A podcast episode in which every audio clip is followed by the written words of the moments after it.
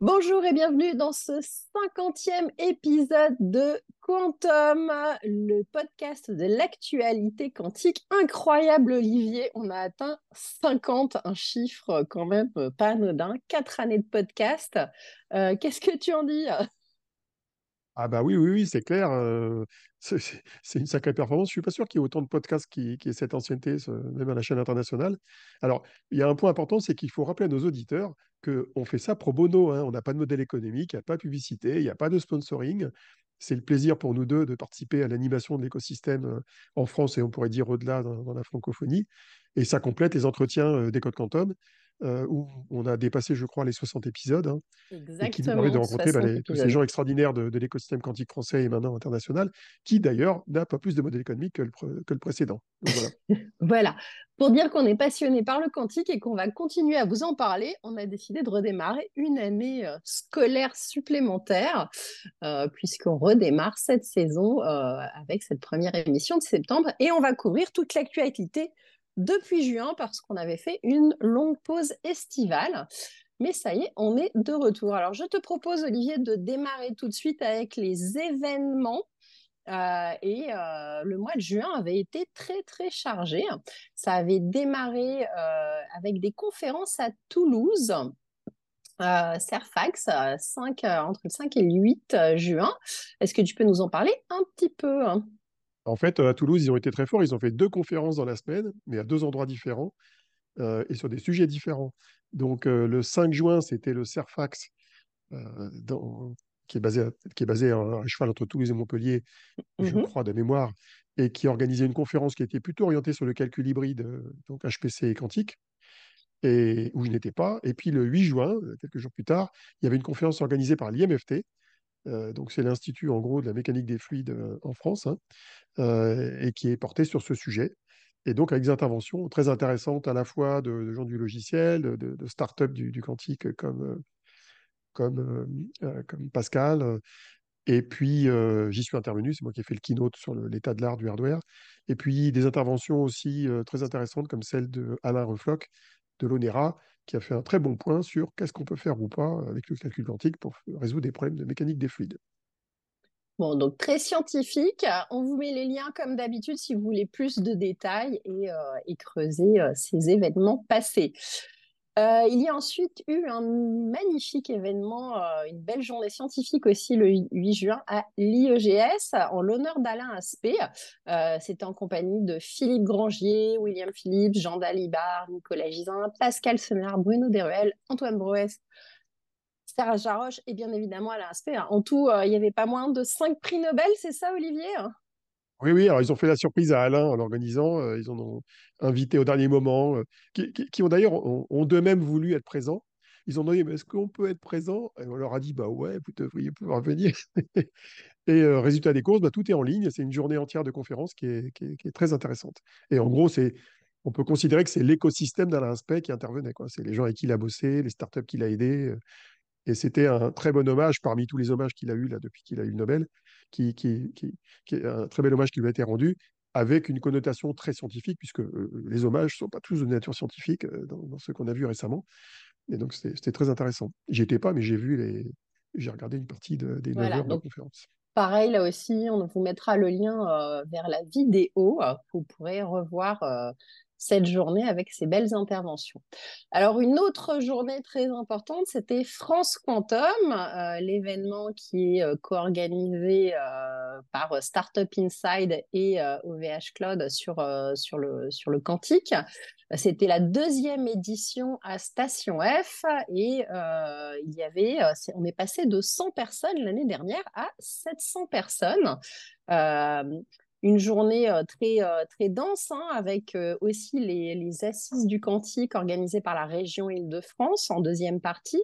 Et puis, bah, un prix d'honneur qui a été remis à Pascal Senelard pour son travail scientifique et, sa carrière. Et puis, un autre prix qui a été remis à la start-up Pascal, là, avec un Q, pour, pour leur levée de fonds et leur grande réussite de l'année. Euh, Octave Klaba, le fondateur d'OVH Cloud, était présent aussi pour redire son investissement euh, dans le quantique et pourquoi euh, c'était important que les industriels investissent et aident les, fonds à aider en Europe au développement du quantique. il a bien redit hein, que toute compagnie qui faisait un milliard de chiffre d'affaires devrait au moins investir un million. Donc on voit qu'ils supportent bien le sujet. Et puis il y avait aussi bah, Alain Aspect et Valérie Pécresse qui faisaient la clôture de cet événement.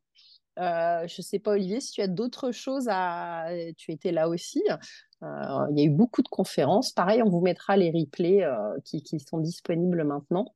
Ah, tu as oublié quelque chose qui est lié à OVH. Vous avez annoncé un partenariat avec C12 Exactement, c'était euh, le lancement du, de l'émulateur quantique logiciel Callisto qui permet d'émuler jusqu'à 13 qubits sur du CPU et, et, qui est donc disponible, qui a rejoint les émulateurs MyQLM Datos et puis Perceval de Candela. Donc, ça fait trois émulateurs maintenant qui tournent chez OVH Cloud. Donc, euh, ça aussi, c'est bien. Et on va faire d'autres annonces à la rentrée euh, euh, au mois de septembre et octobre. Vous allez voir autour de, ces émulateurs.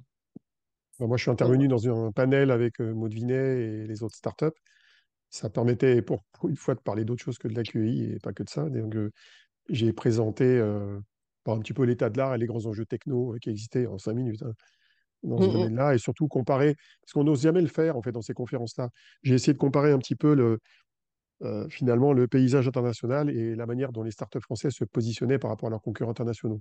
il vaut mieux être indépendant comme moi pour le faire qu'être une startup elle-même. Mmh.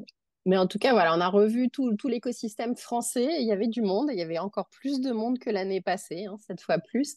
Et puis, euh, on a pu voir des cas d'usage. On est rentré un peu plus dans le concret cette année. Euh, avec euh, des tables rondes, par exemple avec le Crédit Agricole et Pascal qui présentaient euh, ce qu'ils avaient fait. Euh, donc on vous invite à revoir toutes les sessions, le programme sera en ligne. Et puis, bah, on enchaînait directement, hein, puisque France Quantum est toujours la veille de Vivatech, les du 14 au 17 juin, avec Vivatech et notamment un magnifique stand HQI, donc l'hybride Quantum Initiative, euh, qui, qui, était animé et euh, coordonné par le GNC, euh, mais qui était en partenariat avec justement, donc anciennement Atos et Viden maintenant, et puis OVH Cloud, et toutes les startups de l'écosystème. Il y avait aussi un autre stand quantique qui était celui du CNRS qui accueillait WeLink et Sequence. Et puis euh, aussi, encore une fois, des interventions d'Alain Aspect. Il a été très demandé au mois de juin, hein, notre, notre prix Nobel. Euh, mais, il avait eu droit à suivre le président de la République dans la dérobulation de Voilà, il est ministre et, et d'accompagner. C'est sportif, hein, c'est sportif comme, comme exercice. Donc voilà, est-ce que tu veux revenir un petit peu sur Vivatech? Est-ce que tu avais noté des choses particulières? Ça a ceci de particulier que presque en complément de, France Quantum, c'est un endroit où on rencontre bah, tous, nos, tous nos amis de l'écosystème. Euh, on, on est un petit peu en circuit fermé néanmoins. Hein. Hein, c'est dense, mais euh, on est un peu en circuit fermé parce que c'est vrai qu'il n'y a pas beaucoup de liens entre ce qu'on fait et le reste de la tech euh, qu'on trouve à Vivatech. il y avait deux stands finalement où, le quantique était présent. Et, mais bravo pour le GNC qui, qui anime de main de maître ça euh, sur place. C'est la deuxième fois qu'ils faisaient ça. Mmh. Et euh, qui ont fait intervenir bah, plein de gens, dont nous deux, différentes entreprises, des startups, des, aussi bien côté hardware que de côté software. Donc c'était bien, ça permettait pour ceux qui venaient régulièrement là sur ce stand de faire un peu le point et de rencontrer les bonnes personnes. Oui, et puis alors du côté politique, euh, Jean-Noël Barrot a annoncé aussi euh, l'initiative Choose Friends et euh, donc choisir d'acheter français dans, dans, la tech.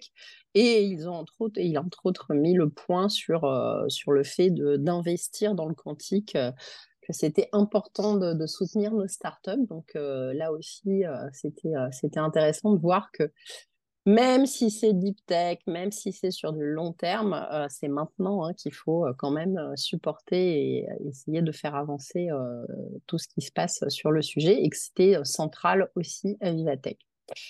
Alors, un autre moment euh, dans toute cette séquence de juin, c'était l'inauguration de l'usine d'assemblage d'ordinateurs quantiques de Candela à Massy avec euh, bah, Jean-Noël Barrault, Jean Jean Barrault euh, Nicolas Dufour et puis aussi Alain Aspect. Et bien évidemment, bah, les cofondateurs Valérie Anguiez, Nicolas Somacci. Et donc, on a pu découvrir l'usine, hein, la visiter, visiter un bout de cette usine et puis, et puis avoir toute la séquence d'inauguration qui était très sympathique. Et en plus, on a eu Pascal Senelard qui a pu recevoir sa remise d'insigne d'officier de l'Ordre national du mérite par Jean-Noël Barrot. Elle avait été, euh, elle avait été euh, faite chevalière en 2004. Donc là, c'était la, la, remise de médaille officielle. je crois que c'est 2014, c'est une erreur, mais 2014. Ah, c'est 2014, oui, pardon. C'est vrai que ça fait un peu loin 2004. Mais en tout cas, euh, voilà, ça a mis un, certain temps pour, que, pour, pour, cette remise de médaille, mais en tout cas, ça a été fait à cette occasion et c'était très sympathique. toute l'équipe était très entourée de tout l'écosystème aussi et ça a été une journée très intéressante. Et puis, c'est sympathique de voir que bah, ça y est, on a une usine. Et, euh, et en plus, bah, le premier ordinateur quantique qui sortira de cette usine ira chez OVH Cloud. Euh, ça devrait se faire euh, d'ici le mois d'octobre. On peut le voir en vrai quand on se balade dans les couloirs, hein, c'est ça qui est bien. voilà, on peut voir, on peut voir des bouts de cette machine et, et un des prototypes, en tout cas. Il y avait aussi le 22 juin à Strasbourg euh, euh, pour le 360 euh, Grand Est. tu participais à une table ronde avec Christophe Couteau du L2N de l'UTT et Sébastien Buchefaux de QPerfect. Est-ce que tu peux nous en parler un petit peu? Oui, oui, c'est une conférence qui couvre tous les sujets de la tech, hein, qui, comme dans chaque région, un peu comme le, Web Today, là où on va tous les ans en juin, bah, voulait donner la part belle au quantique parmi d'autres sujets. Et ça m'a permis de rencontrer bah, Christophe Couteau, que tu connais, parce que tu l'as rencontré chez OVH même, dans une des réunions du Lab Quantique au printemps dernier. Et Sébastien Buffchou, qui est le, cofondateur de la startup QPerfect, basée à Strasbourg, qui fait pour l'instant des logiciels d'émulation et de simulation de, qubits, pour l'instant à base d'atomes froids, mais qui a vocation à, s'étendre à d'autres types de qubits, avec un, semble-t-il, un, niveau de performance qui est très intéressant. Donc voilà, c'était l'occasion de rencontrer un peu l'écosystème local, qui est pour l'instant très universitaire, autour de l'Université de Strasbourg et de laboratoires associés, et qui a vocation à se développer peut-être un petit peu au-delà. Et puis, euh, toujours en juin, hein, comme vous voyez, ça a été un mois très, très, très dense. Euh, il y avait la journée quantique des Letty Innovation Day. alors, tu n'y étais pas, mais là aussi, il y avait beaucoup de monde, beaucoup d'interventions. Euh, je pense que tu peux nous, résumer un petit peu quand même ce qui s'est passé, hein, puis on mettra un lien pour, euh, pour avoir plus de détails. Oui, oui, alors j'ai récupéré les supports de présentation qui étaient envoyés aux participants, donc c'est l'un des participants qui me l'a envoyé, et c'était très intéressant. Euh, moi, comme je commence à en avoir marre des conférences où on parle trop de business sur des études de cas qui ne sont pas déployées, j'aime bien parler de techno. Et là, là, il y avait de la techno. Hein. Il y avait une très bonne présentation sur les qubits silicium de Silvano De Franceschi du CEA IRIG. Il y avait euh, des interventions que je considère comme étant plus techniques que la moyenne euh, de start-up. Euh, chez Pascal, c'était Pierre Favier qui intervenait. il y avait Antoine Rad d'Alice Bob qui a détaillé jusqu'au processus de fabrication des qubits de chat, donc c'était intéressant. il y avait Sébastien Voissier de Candela, même chose. Il y avait Luc Plana, alors qui est un local qui décrivait la techno de, de ces amplificateurs de Silent Wave. Euh, il y avait aussi Christophe Vuillot, qui est un des top guns de, la tolérance de panne et de la correction d'erreur euh, côté INRIA. Pierre Desjardins pour C12. Et enfin, une excellente présentation de Ségolène Olivier du CALETI, qui est un petit peu la, grande spécialiste de la photonique, donc des circuits à base de silicium pour faire de la photonique, et qui, qui fait de la photonique un peu tout azimut, hein, pour du calcul, pour des communications, voire même du sensing. Donc, euh, non, c'était une très belle journée et j'ai pas pu y aller parce que je faisais une formation ce jour-là et j'ai bien regretté. c'est difficile de se dédoubler. Tu n'es pas encore de, tu n'as pas encore un deuxième Olivier ah intriqué pour suivre deux conférences à la fois. C'est bien un problème d'ailleurs. Euh, alors un autre moment aussi euh, intéressant et c'est quelque chose que j'apprécie beaucoup dans l'écosystème, ce sont les hackathons et c'était la fin du hackathon international de Thalès au moment du salon du Bourget. Euh, il y avait deux équipes finalistes gagnantes. Euh, là aussi, est-ce que tu peux nous, nous, en parler un petit peu? Pas trop. Pas trop? pas trop les détails. non, mais ce qui, il y avait deux ce qui est intéressant, c'est de... Ouais, ce qui est intéressant, c'est de citer les équipes qui ont gagné, parce que je crois qu'ils étaient présents dans cinq ou cinq pays, je crois. Mmh Donc, c'était un hackathon international dans plusieurs pays. Et euh, les deux équipes qui ont gagné, c'est une équipe de Thales, conjointe avec Fraunhofer, donc en Allemagne, et une autre qui est de Singapour. Donc, c'est intéressant de voir les, deux pays qui ont, qui sont sortis du lot sur les cinq pays où il y avait eu il y avait eu ce, ce, hackathon. Mais je crois qu'il y a eu des dizaines d'équipes en tout. Hein, qui, oui, ouais, mais je pense que vous pourrez retrouver le, détail, et on, pareil, on vous mettra un lien, mais si vous suivez euh, notre ami Frédéric Barbaresco de Thales, il a longuement posté euh, aussi sur ce hackathon et euh, vous pourrez retrouver tout un tas de détails. Mais en tout cas, c'est bien de, de, voir que ça mobilise beaucoup d'équipes partout dans le monde dès qu'on fait un hackathon. il y en aura bientôt d'autres avec le Lab Quantique. Et c'est toujours un plaisir de voir ces équipes brainstormer, réfléchir, essayer de trouver des nouvelles solutions avec les outils qui se déploient au fur et à mesure. Donc, c'est des moments que je trouve passionnants. Alors, on va passer au mois de juillet et vous allez voir qu'après le mois de juillet, ça s'est un peu calmé. du 3 au 7 juillet, il y avait le congrès de la Société française de physique à la Cité des Sciences. Euh, et euh, il y avait euh, des interventions de Serge Haroche, Antoine Broez, Eleni Diamanti, Alexia Ofev, des beaux débats sur le lien entre science et politique et aussi sur le réchauffement climatique et ce que pourraient ou ce que peuvent faire les physiciens sur le sujet. Pareil, Olivier, est-ce que tu veux commenter?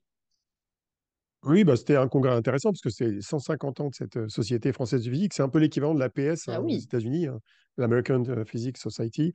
Euh, donc, euh, euh, c'était dans la grande salle de la Cité des Sciences avec des salles pour les breakouts. J'étais un peu déçu qu'il n'y avait pas tant de monde que ça, mais c'était intéressant par, la largeur des sujets. Alors, il y avait le, truc classique dans ce genre de conférence, c'est qu'on voit à la fois des, des, des, des, chercheurs et chercheuses émérites comme ceux que tu as cités, et en même temps, on voit des jeunes.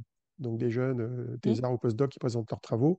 Et c'est ça qui est, qui, est, qui est beau dans ces conférences-là, c'est que ça permet de voir de nouveaux talents émerger et j'en ai vu quelques-uns. Mais c'est vrai que j'ai été très marqué, moi, par les débats politiques, finalement. C'est le rôle de la ah. science dans la politique, euh, donc, euh, notamment autour du réchauffement climatique. Et c'est intéressant parce que finalement, les physiciens, ils ont, envie de rentrer dans ces débats, ils se demandent ce qu'ils peuvent faire. Franchement, la réponse, d'ailleurs, c'est pas évident. Euh, mais de ce point de vue-là, c'est très intéressant. Puis il y a un autre truc à citer.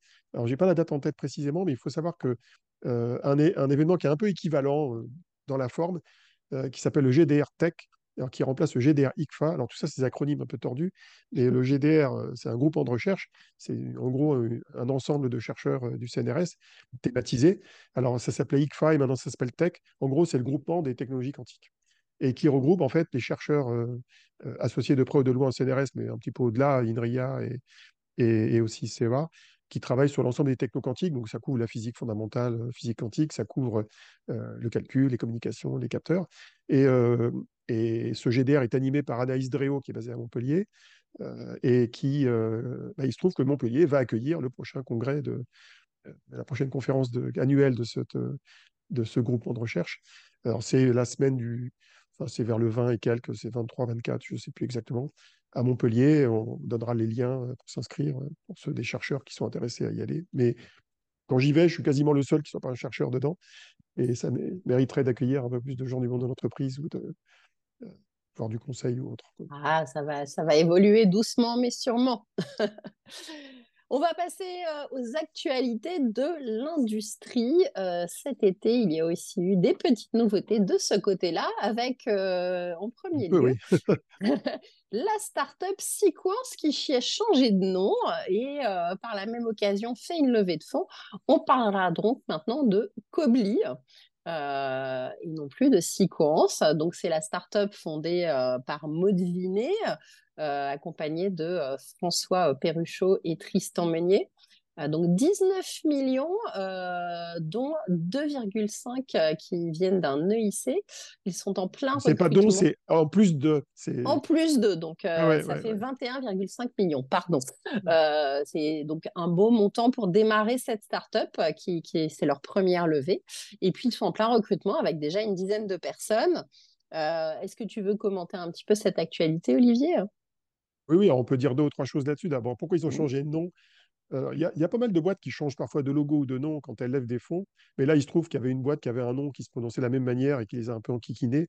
Donc, pour se débarrasser de ce problème-là, ils ont changé de nom. Ce qui n'est pas trop grave quand une, entreprise est jeune. C'est un peu gênant, mais c'est pas trop grave. La, boîte avait été annoncée en novembre. Donc, elle a vécu, euh, elle aura vécu sept mois avec euh, son premier nom et c'est pas trop long. Quoi. Alors, ce qui, est assez remarquable, c'est de lever 19 millions au premier tour. Euh, bon, c'est un premier tour, mais il ne faut pas négliger le fait que c'est une boîte qui est quand même basée sur des travaux de recherche de longue date au CEA et au CNRS. Mmh.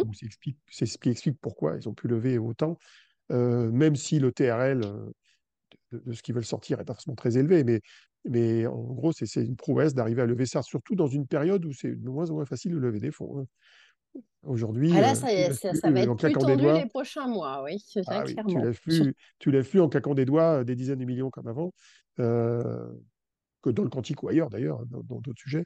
Euh, alors le, IC, c'est intéressant parce que le IC, c'est une des sources de financement des startups européennes. Et euh, bon, bah, rajouter 2,5 millions à 19 millions, euh, ça fait du beurre des épinards. Et ça leur permet d'accélérer le recrutement. Ils ont déjà une DRH euh, qu'on a rencontrée Vivatech. ils, ont, ils ont déjà recruté une dizaine de personnes en tout. Donc la boîte se met en place. Et ils ont déjà des partenariats industriels avec des sociétés qu'on ne citera pas, mais qui leur permettent d'accélérer aussi la production de leurs échantillons. Et bah, ça, ça permet d'accélérer le, travail. Un des enjeux, c'est de faire des qubits qui marchent avec cette techno de qubits de silicium. Alors, on va passer à Alice Bob, une autre fameuse start-up euh, qui euh, fait euh, bien parler d'elle chez nous en France, mais aussi partout dans le monde. ils ont, avec des chercheurs associés, publié plusieurs papiers scientifiques sur la fiabilité de leurs qubits. Ils auront des échantillons de qubits bientôt testables dans le cloud à petite échelle. Hein. On parle de 1 à 4 a priori, Olivier, c'est ça? Environ, oui, alors ça dépend des, périodes et des générations, mais là, ils sont en train d'échantillonner des, puces avec ce nombre de qubits physiques. Donc, leur fameux qubits de physiques, chat. Mais c'est des qubits de chat qui ont certaines caractéristiques qui font qu'ils durent plus longtemps, ils ont, ils ont une très faible erreur dite de flip, hein. ils ne passent pas du 1 au 0 comme ça de manière intempestive rapidement, et après, il faut corriger l'erreur de phase avec, euh, avec euh, la correction d'erreur. Et donc, effectivement, ils ont sorti plusieurs papiers, là, ils n'arrêtent pas en ce moment. Alors, c'est à la fois eux et les, chercheurs euh, d'un côté, on va retrouver des chercheurs comme Benjamin Huard à l'ENS Lyon, d'autres à l'INRIA comme Mazir Miraimi, euh, euh, et, l'école des mines, etc., avec Pierre Rouchon. Donc, ils ont publié plusieurs papiers qui montraient que bah, ces qubits, en tout cas les objets quantiques avec les cavités dans les qubits de chat, avaient des temps de stabilité qui étaient très respectables. et d'ailleurs, l'un des papiers m'a servi à mettre à jour mon livre parce que j'ai trouvé enfin une documentation très très précise du câblage des, qubits, c'est-à-dire quels signaux vont alimenter les qubits. Et quand vous comparez des qubits supraconducteurs classiques et des qubits de chat, c'est intéressant de regarder bah, comment ça marche, comment on les pilote, avec quels signaux. Et comme c'est un peu plus compliqué de les piloter, c'est le prix à payer pour avoir des qubits plus fiables, c'est intéressant de voir concrètement comment ça, marche et euh, saluer l'ouverture euh, grâce à la recherche ouverte de, qui permet de savoir comment ça marche grâce à ces papiers. Alors, on va continuer aussi avec Intel euh, qui a fait une annonce euh, sur 12 qubits. Euh, en tout cas, ils ont annoncé l'introduction d'un prototype de chipset de 12 qubits nommé Tunnel Falls hein, qui sera fourni à des partenaires universitaires pour des tests, notamment pour le LPS de l'Université du Maryland, les laboratoires nationaux du DOCENVIA l'Université de Rochester et l'Université du Wisconsin-Madison. Euh, tu peux nous donner un petit peu de détails sur leur fabrication, à quoi ça va ressembler hein? Oui, oui, parce que toi-même, tu avais été confronté, je me rappelle, à des gens d'Intel en 2018 quand on avait commencé. Ah oui, hein? tout à fait. Euh, c'était Anna Matsuara, je crois que tu avais rencontré à l'époque. Et donc, euh, Exactement. Intel, pendant des années des années, a beaucoup communiqué, soit sur le fait qu'il fabriquait des wafers, mais il montrait des chipsets, mais c'était jamais testé, on ne savait pas jamais ce que ça faisait. Et jusqu'à l'année dernière, ils communiquaient plutôt sur la manière dont ils amélioraient la qualité de la fabrication, euh, grâce à l'épitaxie, grâce à de, de etc. Enfin, tout un tas de techniques qui sont plutôt celles qu'on a dans le monde du, CMOS, enfin, des processeurs à très haute densité. Et on attendait quand même d'arriver avec des qubits, euh, des vrais qubits, des vrais qubits intriqués, euh, testables, etc. Alors, ce qui est assez, je dirais, remarquable ou, étonnant, c'est qu'ils n'ont pas annoncé des caractéristiques de leurs qubits, ils ont dit, bah, on va les fournir à des labos et les labos, bah, qui se démerdent, ils vont les tester par eux-mêmes. Donc, en gros, tous les gens que tu as cités, que ce soit le Sandia Labs du DOE euh, dans le Nouveau-Mexique euh, ou l'Université de Maryland, bon, bah, c'est à eux de se débrouiller, de prendre leur cryostat, de mettre l'électronique de contrôle et de, de faire des tests. Et donc, ce sont les papiers de recherche de ces labos, d'ici un an ou deux, qui contiendront les éléments de qualité de ces qubits, et pas Intel lui-même. Donc, ça, ça crée un peu de cliffhanger, quoi. Ça va patienter un petit peu, quoi. Alors, ils ont fabriqué ça euh, dans l'Oregon, à Hillsboro, qui est l'endroit où ils ont leurs usines, euh, beaucoup d'usines, hein, mais notamment les usines où ils testent leurs qubits euh, silicium. Et c'est sur ces wafers à 300 mm, les mêmes que les wafers qu'utilise Maud Vinet chez Kobli. Et ils disent qu'ils ont obtenu un très bon rendement de 95%, c'est-à-dire qu'ils ont 95% de chips corrects dans leur wafer, ce qui est bien. Et, mais le chipset est tout petit. Hein. Il fait 50, euh, euh, je sais plus, il fait 50 mm, non même pas, 50 nanomètres par 50 nanomètres. Euh, il y a 62 contrôles pour piloter 62 broches, c'est ça? Voilà, de broches, ouais, c'est ça, de broches pour les contrôler. Et c'est tout petit, quoi. C'est pour faire des petits tests à toute petite échelle. Alors, la question que je me suis posée quand j'ai vu ça, d'ailleurs, je discutais avec des gens en France, c'est pourquoi ils filent leur chipset à d'autres gens? Parce que, alors, j'ai pas une réponse directe, mais au moins j'ai une réponse indirecte. L'habitude d'Intel, c'est de faire des chipsets et de les vendre à des constructeurs d'ordinateurs. Ce mm. C'est pas d'aller jusqu'à faire l'ordinateur. Tu n'as pas d'ordinateur Intel, ni de PC, ni de serveur Intel. Euh, dans le meilleur des cas, ils font ce qu'on appelle les reference design. Ils font une carte mère. tu avais l'Intel, ah. l'Intel NUC, non? C'est un petit PC quand même de chez Oui, oui, oui, oui. le NUC, euh, bah, c'est une petite station de travail, mais, en gros, euh, depuis, euh, depuis 68, on ne peut pas dire qu'Intel était un constructeur d'ordinateurs. Donc finalement, ils ont l'air de coller à leur modèle économique d'origine, qui est de faire des chipsets. le problème que ça pose, c'est que quand tu es dans l'ordinateur quantique, qui n'est pas un marché de volume, si tu fais que le chipset et pas tout ce qu'il y a autour, tu risques de ne pas vendre grand-chose en, valeur quoi, et en volume. Donc ça pose des questions. Mais c'est assez marrant. il y, a, une espèce de correspondance entre leur modèle économique habituel du PC et du serveur et ce qu'ils font là euh, avec leur chipset silicium. Et, une autre personne qui m'a dit, euh, je ne dirais pas qui c'est, mais qui m'a dit, ouais, c'est un signe qu'ils abandonnent. Je dirais, n'y pas jusque-là quand même, mais. ouais, c'est un petit peu osé quand même. Mais bon, en tout cas. C'est un euh, signe, ouais, ouais, ouais, mais c'est un concurrent. Bon. Mais, mais, mais c'est un signe qui nécessite de l'interprétation que je ne peux pas faire entièrement, parce que j'ai pas l'occasion de causer avec des gens d'un tel, donc ni de lire de, de commentaires précis là-dessus. Voilà alors on va passer à IBM, un sujet qui te passionne aussi. Euh, tu, suis beaucoup l'actualité euh, d'IBM.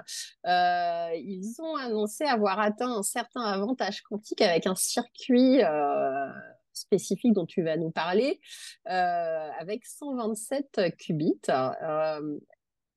Est-ce qu'ils ont vraiment atteint un avantage ou pas alors? Alors, déjà, le terme d'avantage, il faut peut-être l'utiliser avec précaution. IBM n'a pas vraiment communiqué sur l'avantage lui-même. Ils ont dit, ils ont parlé d'utilité. C'est une espèce de précaution du, de langage. Ils ont publié un papier sur le, le fait de faire tourner un algorithme qu'on appelle un modèle d'Ising. Bon, c'est un modèle qui sert à faire des évaluations de ferromagnétisme dans des structures euh, cristallines, par exemple, et qui après peut être utilisé pour résoudre des problèmes d'optimisation, par exemple, ou de simulation euh, de physique. Et ils ont testé ça sur 127 qubits. Ils ont mis en œuvre dessus ce qu'on appelle de la, de la mitigation d'erreurs.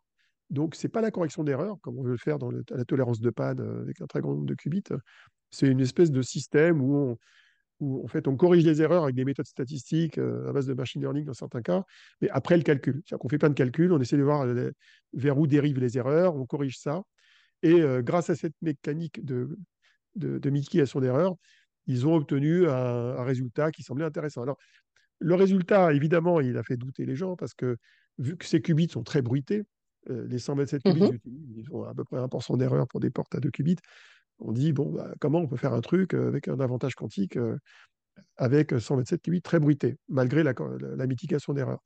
Alors, ce qui était rigolo, c'est que il n'a même pas fallu attendre deux semaines pour qu'il y ait un, puis deux, puis trois, puis quatre, puis cinq papiers publiés par des chercheurs d'autres universités américaines ou étrangères, disant Ah, mais, mais, mais, mais, nous, on a réussi à en gros, simuler numériquement ou émuler numériquement cet algorithme-là sur une machine classique et plus rapidement.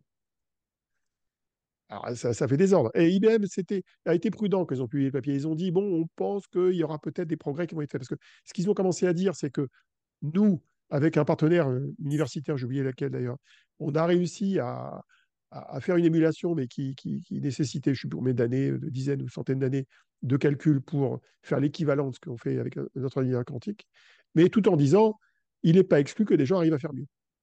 Alors, ça n'a pas loupé. Des gens de Google ont réussi à faire ça en quelques secondes sur un processeur NVIDIA. Euh, j'ai ouï dire qu'un papier va sortir dans les jours qui viennent, qui va encore dégommer le truc. Et puis, IBM a réagi. Alors, c'est ça qui est rigolo. IBM a mm. réagi en disant, oui, mais euh, les gens qui ont fait des émulations numériques, ils n'ont pas obtenu un résultat correct. Bon. Et n'est pas encore départagé, mais j'ai l'impression que les papiers qui vont sortir dans les jours qui viennent vont montrer qu'en numérique, on arrive quand même à obtenir des résultats meilleurs. Et l'un des papiers qui m'a le plus, euh, comment dire, le, plus troublé, c'est un papier, alors je ne me rappelle plus de la référence exactement, mais c'est un papier qui, qui explique pourquoi ils ont obtenu ce résultat-là. Et en gros, ils disent que ce résultat a été obtenu, je crois que c'est des Israéliens qui sont derrière ça, c'est un papier qui dit que les résultats ont été bons parce qu'en en fait, il y a peu d'intrications dans le système. Et comme il y a relativement peu d'intrications, il n'y a pas besoin d'avoir une grande cohérence sur les qubits pour les relier à distance. Et c'est ce qui a permis à IBM de faire ça. C'est ce que j'ai lu dans un papier. Bon, voilà.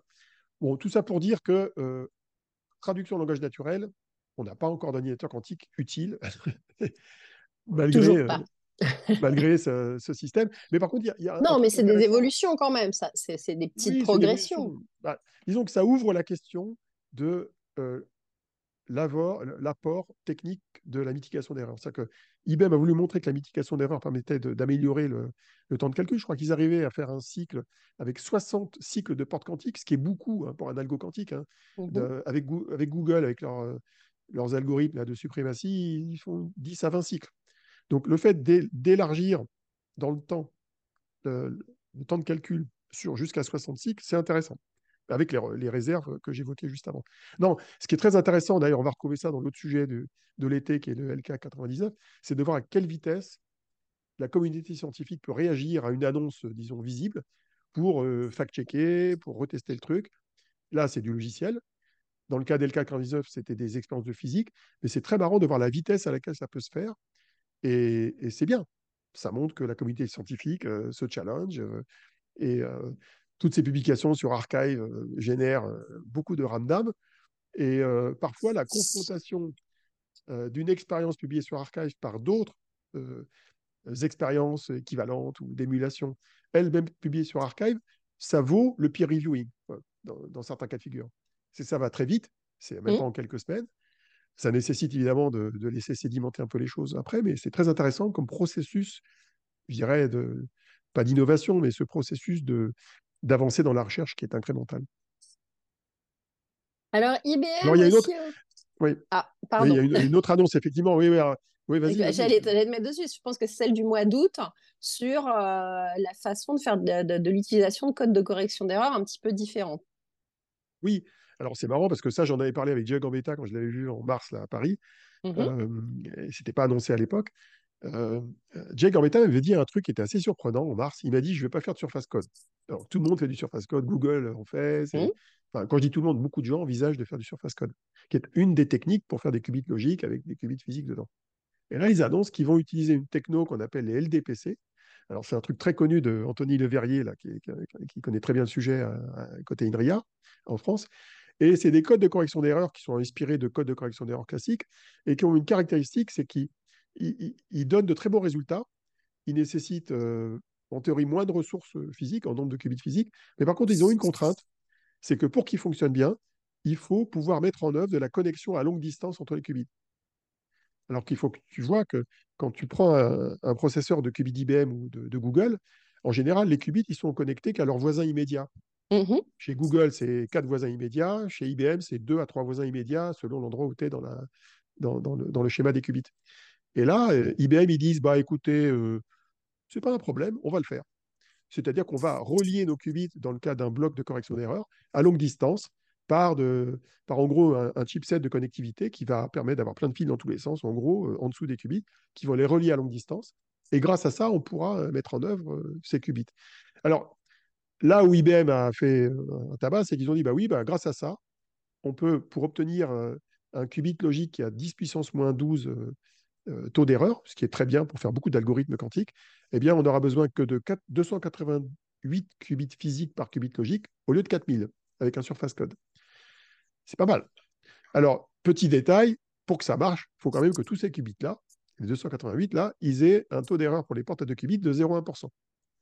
Et aussi un taux d'erreur euh, très faible pour la lecture des qubits. On n'y est pas encore mmh là.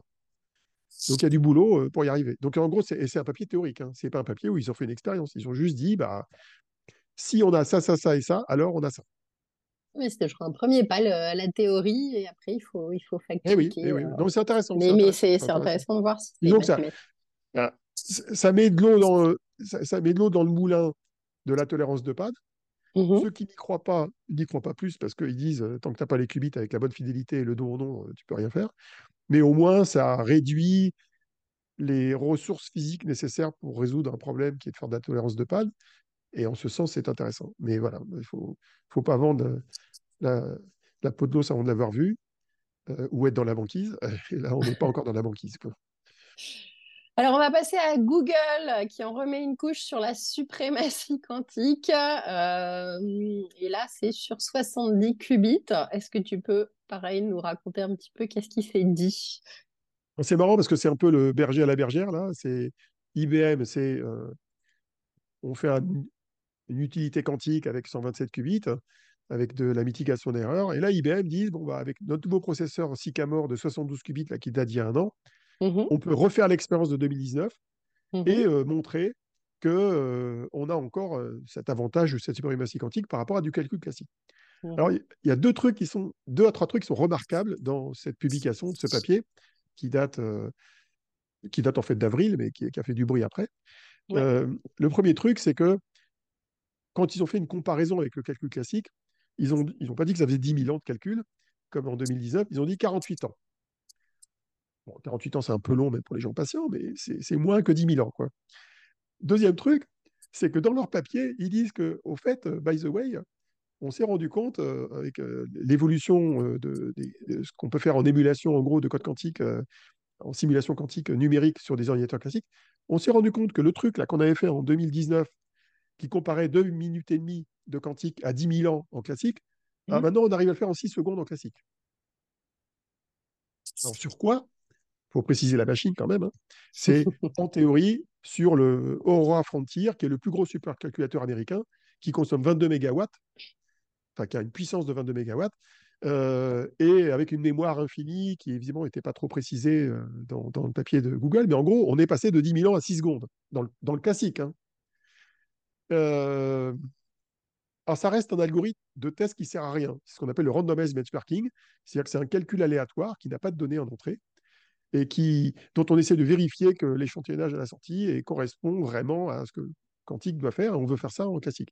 Ça n'a strictement aucun intérêt en termes de puissance de calcul, parce que ça calcule rien. D'ailleurs, euh, je m'étais rendu compte il y a 2-3 ans que quand Google a fait sa suprématie avec 53 qubits Sycamore, donc en septembre-octobre 2019, six mois plus tard, ils sortaient des algorithmes qui utilisaient cette même machine, mais ils ne dépassaient pas 15 qubits. Pourquoi? Parce que les taux d'erreur sont tellement élevés sur 15 qubits, sur, ce genre de processus-là, qu'on ne peut pas faire grand-chose en pratique. Alors c'est le même cas là. Bon, sauf que ce qui va se passer, c'est que bah, il va y avoir d'autres gens qui vont émuler ça sur un GPU Nvidia dans peu de temps, et ça va remettre les pendules à l'heure à chaque fois. Quoi. Là, là, là, là, c'est pas fini. Avantage, suprématie, on n'a pas fini d'en parler. Alors, euh, dans l'info, euh, les médias parlent beaucoup du quantique et euh, cet été, je t'ai envoyé une, une, une interview, quoi? Non, c'était plutôt un sujet sur le quantique fait par France Info. Ça t'a fait réagir. Bah, toi aussi d'ailleurs.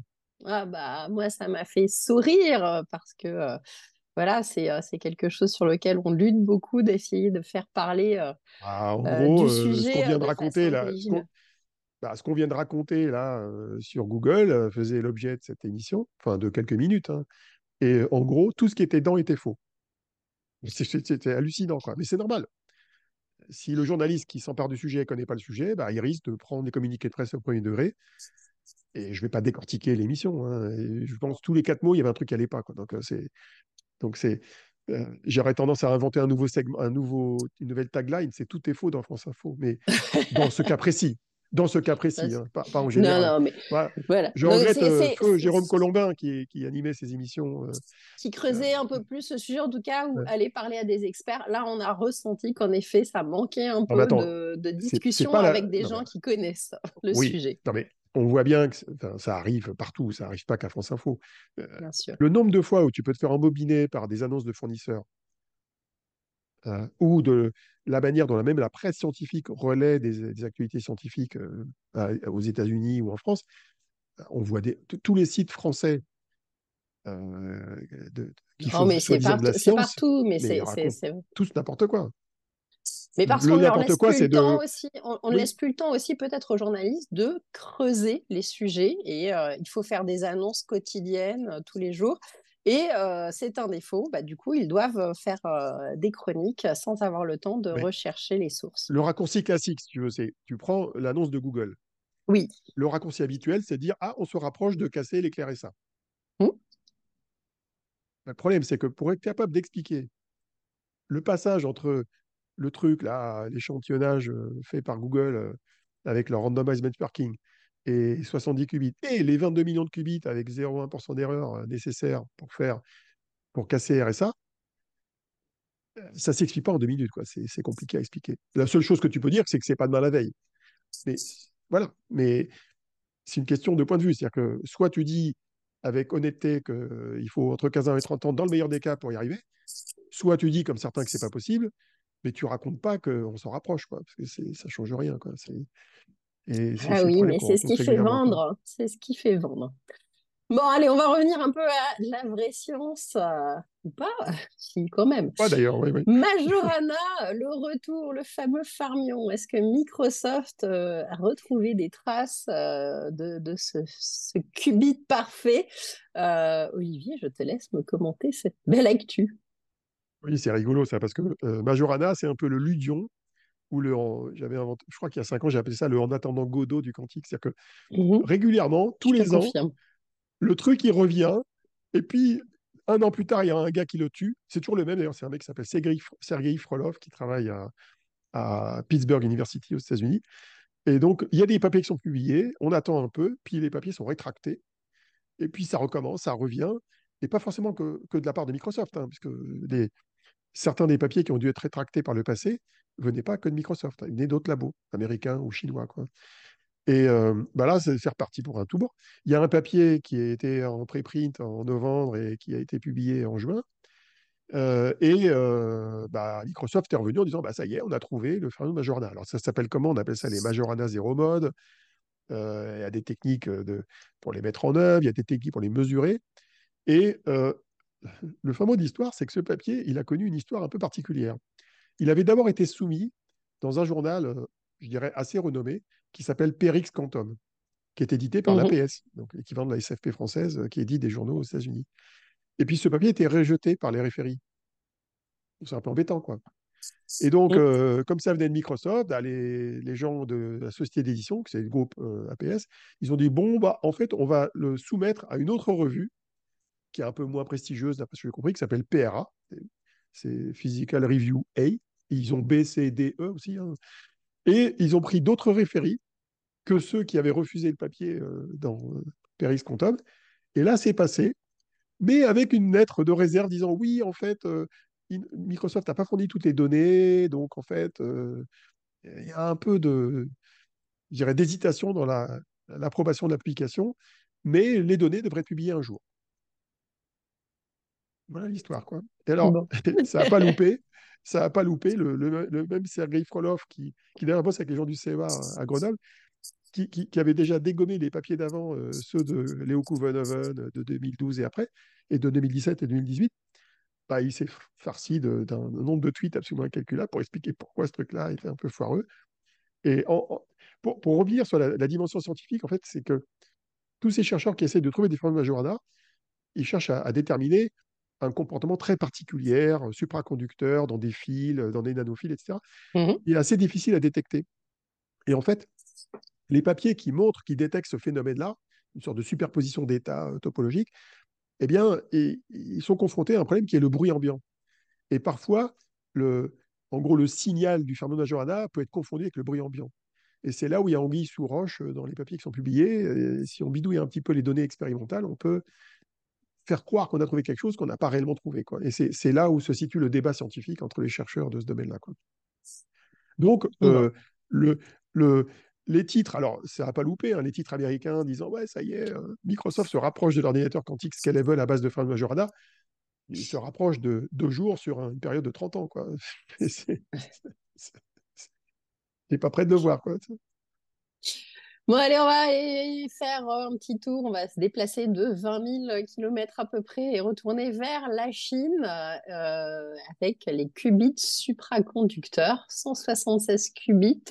Euh, et je vais te laisser dire le nom hein, parce que euh, je ne saurais pas bien. Je suis même pas sûr de le dire correctement. Hein. C'est, j'espère que je vais faire un jeu de mots contre Petri. C'est Jusongzi, Zhu Donc, c'est une nouvelle version d'un Jusongji 2 qui n'a pas changé de numéro d'ailleurs, mais qui, contient 176 qubits. Alors c'est très bizarre parce que dans leur communication, ils ont dit qu'ils avaient la version de, départ, c'était 66 qubits.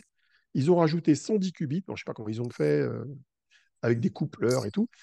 Et, euh, donc, euh, bah, ils, ont, raconté que ça permettrait d'atteindre une nouvelle suprématie quantique à la Google, hein, même genre d'algorithme et de benchmarking que Google. Et surtout, c'est dispo dans le cloud. Bon, sauf que tu ne trouves pas. Mais bon, c'est dispo dans le cloud chinois si tu parles chinois. Mais j'ai pas trouvé. Enfin, j'ai pas trouvé un endroit où on pouvait se connecter. Et les, gens qui essaient d'évaluer le truc, on dit, on, va essayer de trouver. Mais alors, ça permet de faire un commentaire sur le, je dirais là où en sont les Chinois par rapport aux Américains. Si tu raisonnes purement qubit, IBM en a plus. On a 433, ils en ont 76. Si tu compares à Google, ils en ont plus que Google. Euh, même la version euh, encore confidentielle de Google en interne qui est de 100 à 105 qubits, ils en ont plus. Tu compares à Rigetti qui en est à 80, ils en ont plus.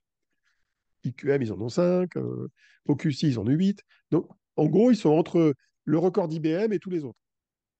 Mais ça, c'est juste le nombre. Après, on sait que le deuxième paramètre à regarder, c'est la qualité, c'est la fidélité des qubits. Là, je ne crois pas avoir vu de chiffres sur cela. Donc, tant qu'il n'y a pas de chiffres, tu ne peux rien dire. Parce que si c'est des fidélités avec 3% d'erreur, ça vaut rien.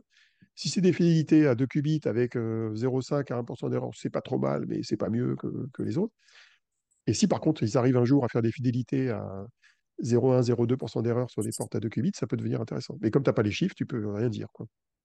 Donc, tu es un peu dans le, dans le manque de transparence.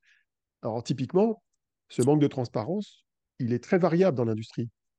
Tu vois, je trouve que IBM et Google, quand mmh. ils communiquent là, sur leur benchmark ou, dont on a parlé récemment, il y a des chiffres. Tu peux te dire, voilà ce que ça vaut. Moi, je les mets dans des plots à deux dimensions, euh, dans le 2 qubits, qualité des qubits, tu peux dire où ils sont. Voilà, il te manque un des chiffres, donc euh, tu peux rien dire. Donc euh, l'ouverture, alors surtout quand, quand c'est la presse chinoise qui parle d'un truc avec un truc à la France Info, très résumé, très court, sans info technique, là tu peux rien, tu peux rien savoir de ce qui se passe. C'est dans le brouillard total. Quoi. Alors, on va passer à une annonce qui n'est pas passée inaperçue, y compris sur TikTok et chez les jeunes. Euh, le LK99, un supraconducteur à température ambiante. Ça a fait parler pendant quelques jours. Ça a activé beaucoup, beaucoup de monde parce que ça aurait.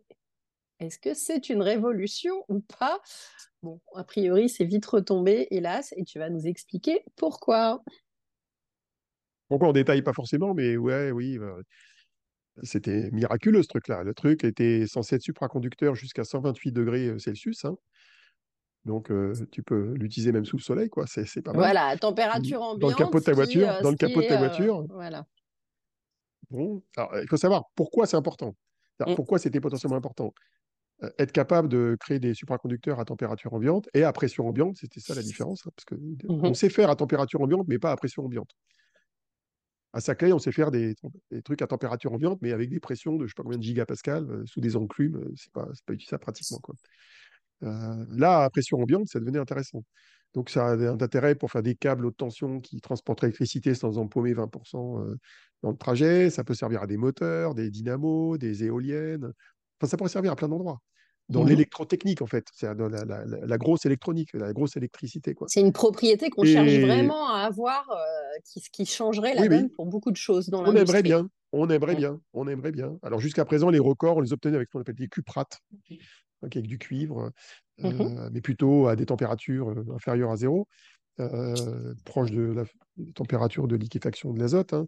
Et, là, bon, bah, ça semblait intéressant. Et on voyait des vidéos avec un espèce de petit aimant qui, qui, qui, qui, était un petit peu en lévitation, euh, qui reproduisait ce qu'on appelle l'effet Meissner, qui est un des signes permettant de valider la supraconductivité d'un matériel. Mmh Alors, résultat, qu'est-ce qui s'est passé? Bah, C'est un peu comme le truc d'IBM.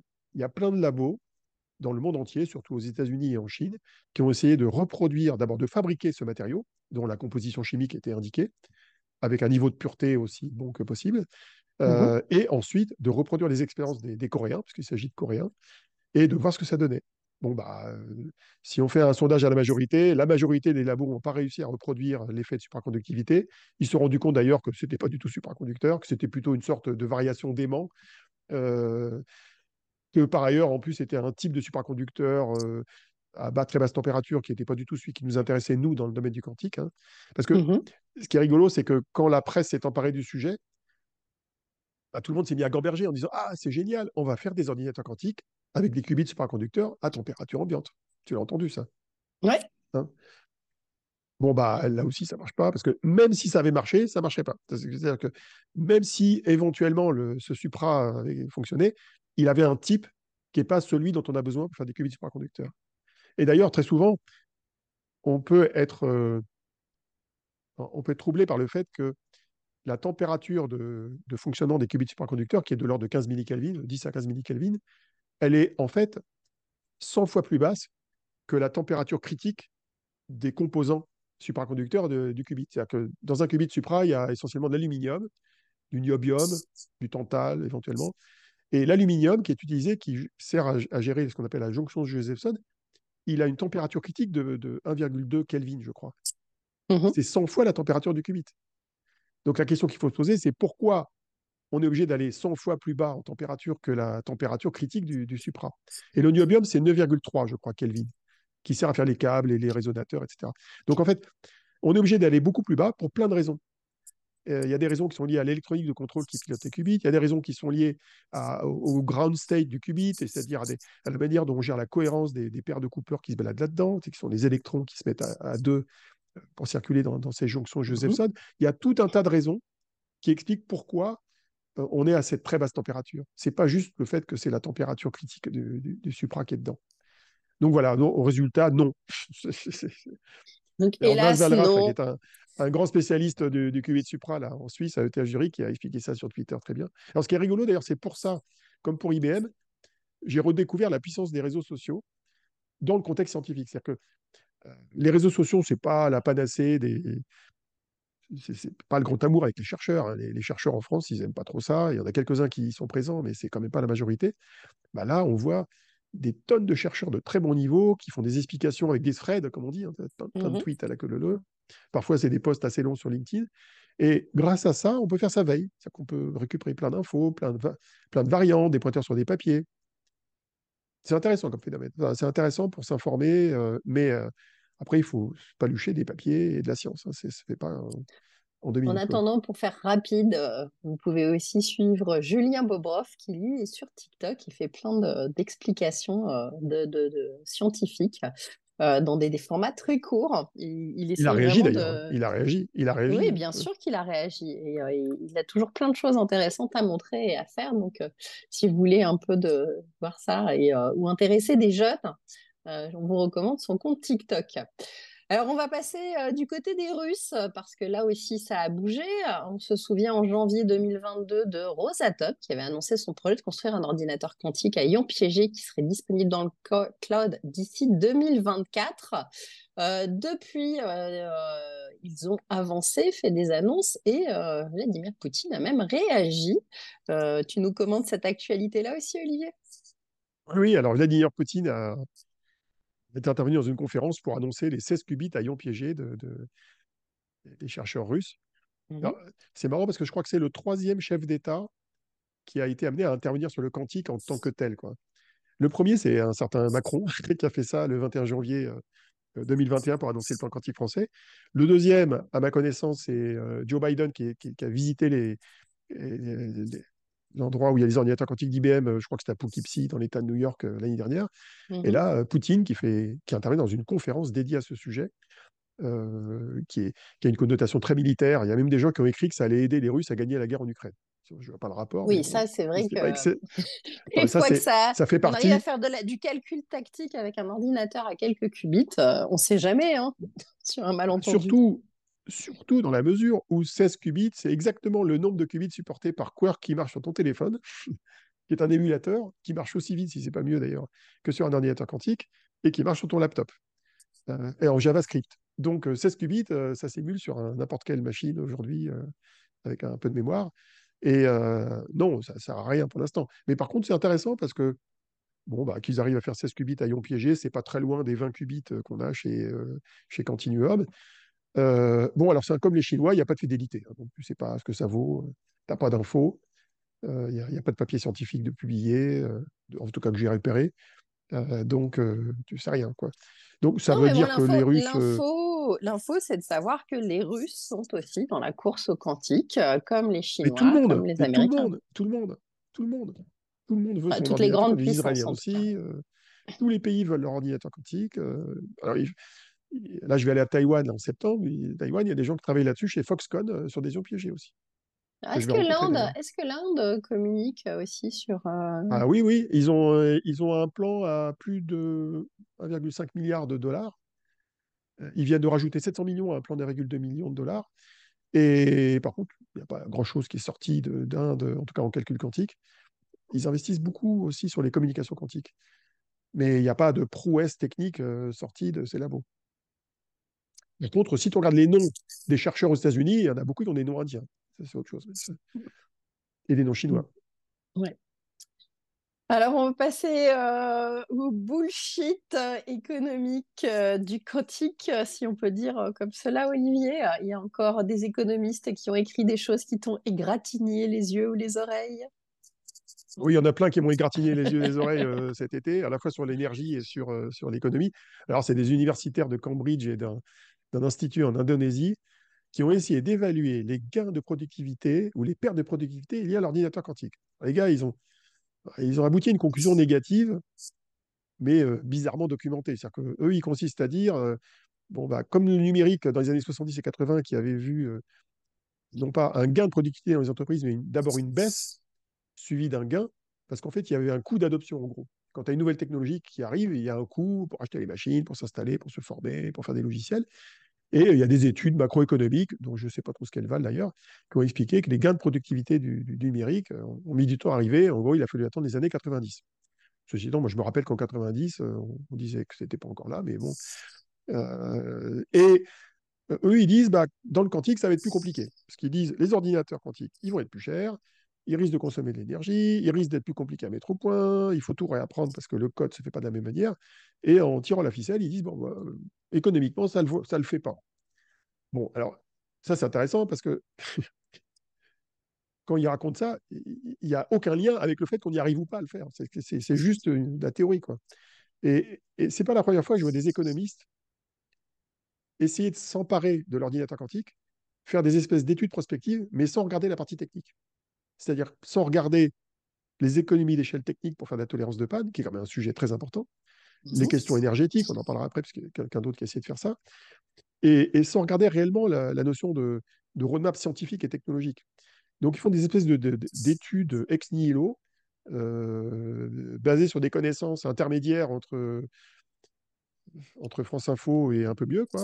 J'exagère un peu, mais c'est pas des physiciens qui font ça, c'est pas des spécialistes de l'information quantique. Donc, ils vont voir des McKinsey, des BCG, des gens comme ça, et, ils pondent des papiers, mais qui n'ont ni queue ni tête, hein, parce que tous les prémices de, des papiers sont pas bons. Par exemple, l'ordinateur quantique, on sait que dans, dans les premiers cas d'usage, ça sera probablement pas l'informatique de masse du cloud des entreprises, au début. Au début, ça va d'abord aider les chercheurs à améliorer euh, un certain nombre de processus, découvrir des matériaux, des processus chimiques, euh, optimiser un certain nombre de choses. Et peut-être qu'après, effectivement, dans un deuxième temps, ça pourra s'élargir à des entreprises pour des opérations au quotidien. Mais on n'en sait rien de ça, c'est très très dur à dire. Donc en gros, euh, euh, c'est bizarre, quoi. C'est des études bizarres. En tout cas, quand je les lis, moi, je, je, pète les plombs parce que les prémices sont pas bonnes, quoi. On va parler d'un document ultra sérieux qui, euh, qui, travaille au maximum ses sources. On va parler de la sixième édition de ton livre, Olivier, sur le quantique. Ça avance ou pas? Parce qu'en général, c'est au mois de septembre que tu nous le sors, celui-là. Oui, alors c'est un Godot, mais il arrive, lui. Il arrive. Parce que c'est un Godot, il met six mois à être fait, mais normalement, je le sors en septembre ou en octobre, dans le pire des cas. Et mais bah, comme ça tu n'aimes pas trop prendre de vacances, tu, tu travailles beaucoup pendant l'été pour le finaliser. Donc, euh, Ouais, j'imagine je que prends quand même tu. des vacances, mais en petits morceaux, et je, je n'arrête pas, effectivement. Et heureusement qu'il y a des, des périodes calmes, hein, comme juillet et août, parce que sinon, j'arriverai jamais à sortir ce, ce- ce truc. Alors, euh, j'en étais à 1132 pages en 2022. J'ai une Mhm. mauvaise nouvelle, il va grossir.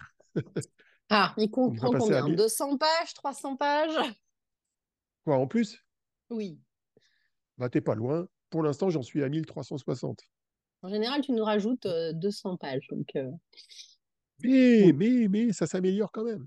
Ça s'améliore. J'améliore des trucs. euh. Alors, c'est fou parce que je, recompte des- je retrouve des erreurs dans l'édition d'avant.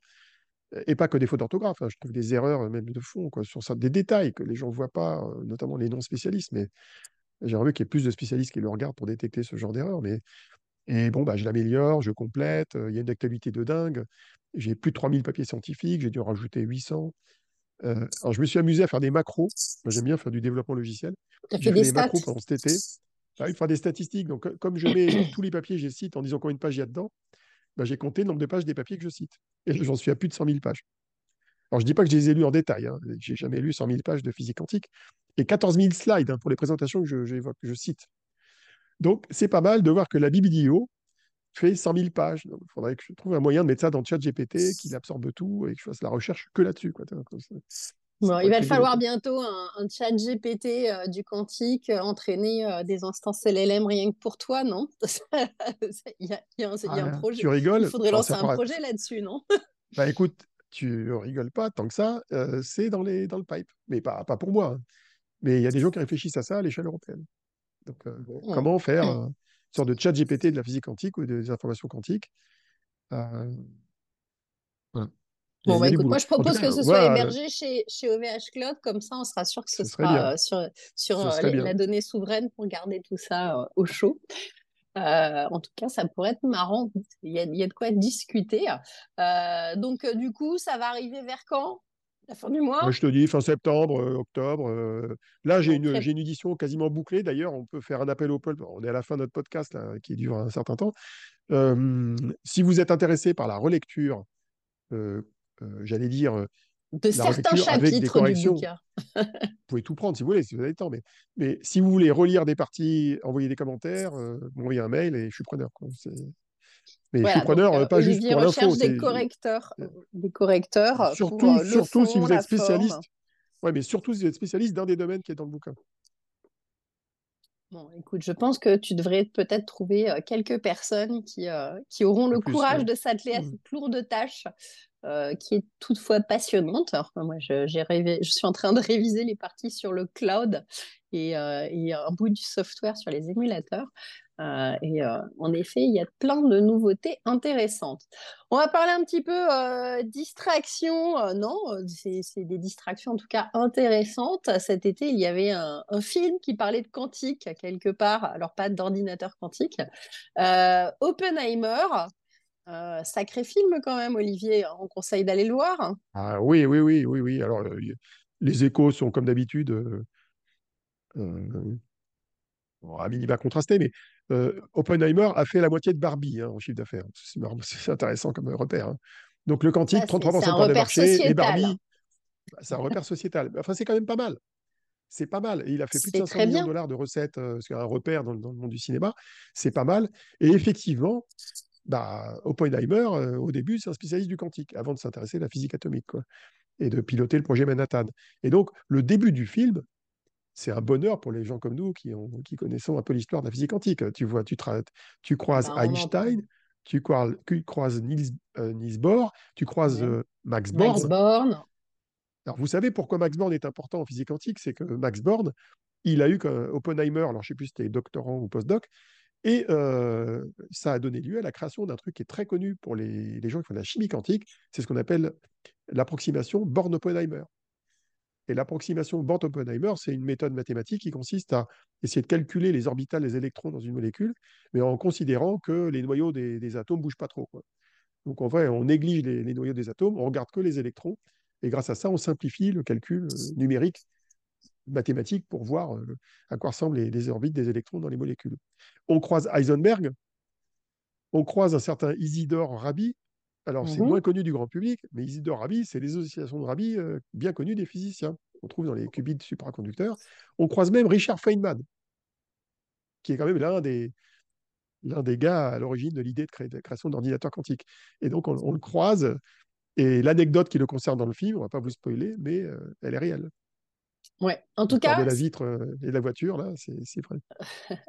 En tout cas, ce qu'il y a d'intéressant euh, dans le film, c'est qu'il couvre toute une partie scientifique, mais aussi tout l'aspect euh, politique, euh, l'aspect humain, hein, l'homme en tant que tel, euh, avec toutes les questions qu'il a pu se poser en lançant et en participant à ce projet Manhattan. Euh, et puis, bien évidemment, bah, euh, la réalisation euh, incroyable du film, alors qui peut être un peu complexe quand on ressort la première fois.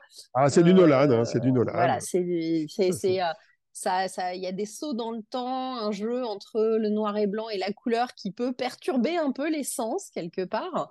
Et alors moi, je vous ai fait un petit benchmark des salles de cinéma, puisqu'il faut savoir que donc c'est un film qui a été il l'a fait pour être normalement vu en 70 mm IMAX. Euh, il se Argentique, il a été tourné en argentique. hein. Voilà, en argentique. Il faut savoir qu'on n'a pas de salle en France qui fait du vrai IMAX 70 mm. Donc j'ai profité d'un petit voyage à Londres pour aller dans une des salles qui le projette vraiment.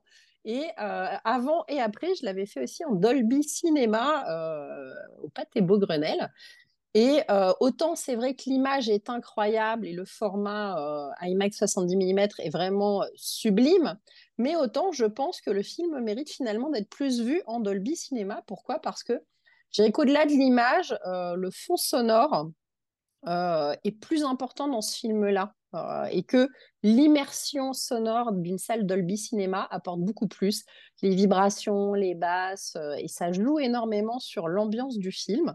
Et donc, euh, pour l'avoir vu du coup trois fois, trois fois trois heures, hein, on ne s'ennuie pas, même 9 heures de Nolan, on ne s'ennuie pas parce qu'il y a plein de petits détails à voir, à revoir, à comprendre, euh, de petites phrases qui sont vraiment euh, bien placées.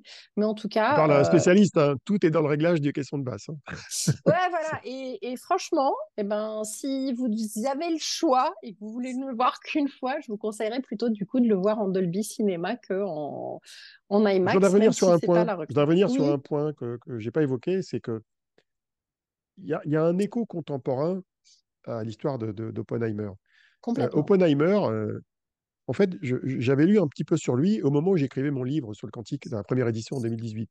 Mm. Oppenheimer, c'est c'est l'emblème du scientifique qui, euh, qui regrette son invention, entre guillemets. C'est c'est l'emblème du scientifique qui a un remords euh, d'avoir créé euh, bah, une arme de destruction massive. Et, et ça fait un écho alors, avec ce qui se passe aujourd'hui, pas forcément de la même manière. C'est qu'aujourd'hui, les scientifiques, dans le domaine du quantique, bah, ils se posent des questions. Mm. Ils ne posent pas forcément des questions euh, sur euh, l'usage militaire des- du calcul quantique, ils se posent plutôt des questions autour de la hype, comme on dit, c'est-à-dire euh, la survente de ce qu'on pourrait faire un, jour ou pas avec le calcul quantique.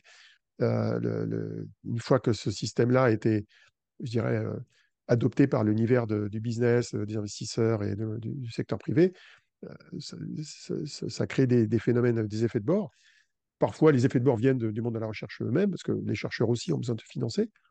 Et on a une période en ce moment qui est parfois un peu trouble, pas de la même manière, mais il y a quand même un écho. Il y a un écho. Euh, et quand j'ai vu ce film-là, ça m'a ça m'a on- refait on- poser ces questions-là. quoi. Oui. on n'est pas en train de faire une bombe, mais, euh, mais par contre, les enjeux politiques euh, sont pas anodins et on le ressent fortement. Euh, ceux qui auront la puissance du calcul quantique, si on y arrive, euh, ce sera sera pas juste un petit changement. hein. Euh, je pense qu'il y a- une prise de conscience de ça à haut niveau et il y a une inquiétude parce que la puissance de ces calculs, ça peut faire le bien, ça peut faire le mal. Et, et on l'a vu là sur ce papier sur permettre de gagner la guerre en Ukraine. Il y a des espèces de fantasmes, mais ils sont là aussi. C'est euh, à quoi va servir cette puissance de calcul au final? Est-ce que c'est bien Un autre écho. Ouais.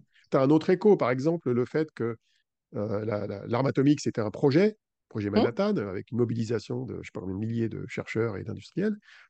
Et là, on voit un nombre de pays absolument incalculable qui ont un plan quantique. Il faut savoir que dans le monde, il y a plus de pays qui ont un plan quantique qu'un plan sur l'IA au niveau du gouvernement. C'est hallucinant. Euh, alors que c'est beaucoup plus long terme. Et, tout le monde veut son ordinateur quantique. On a vu les Russes, les Chinois, etc.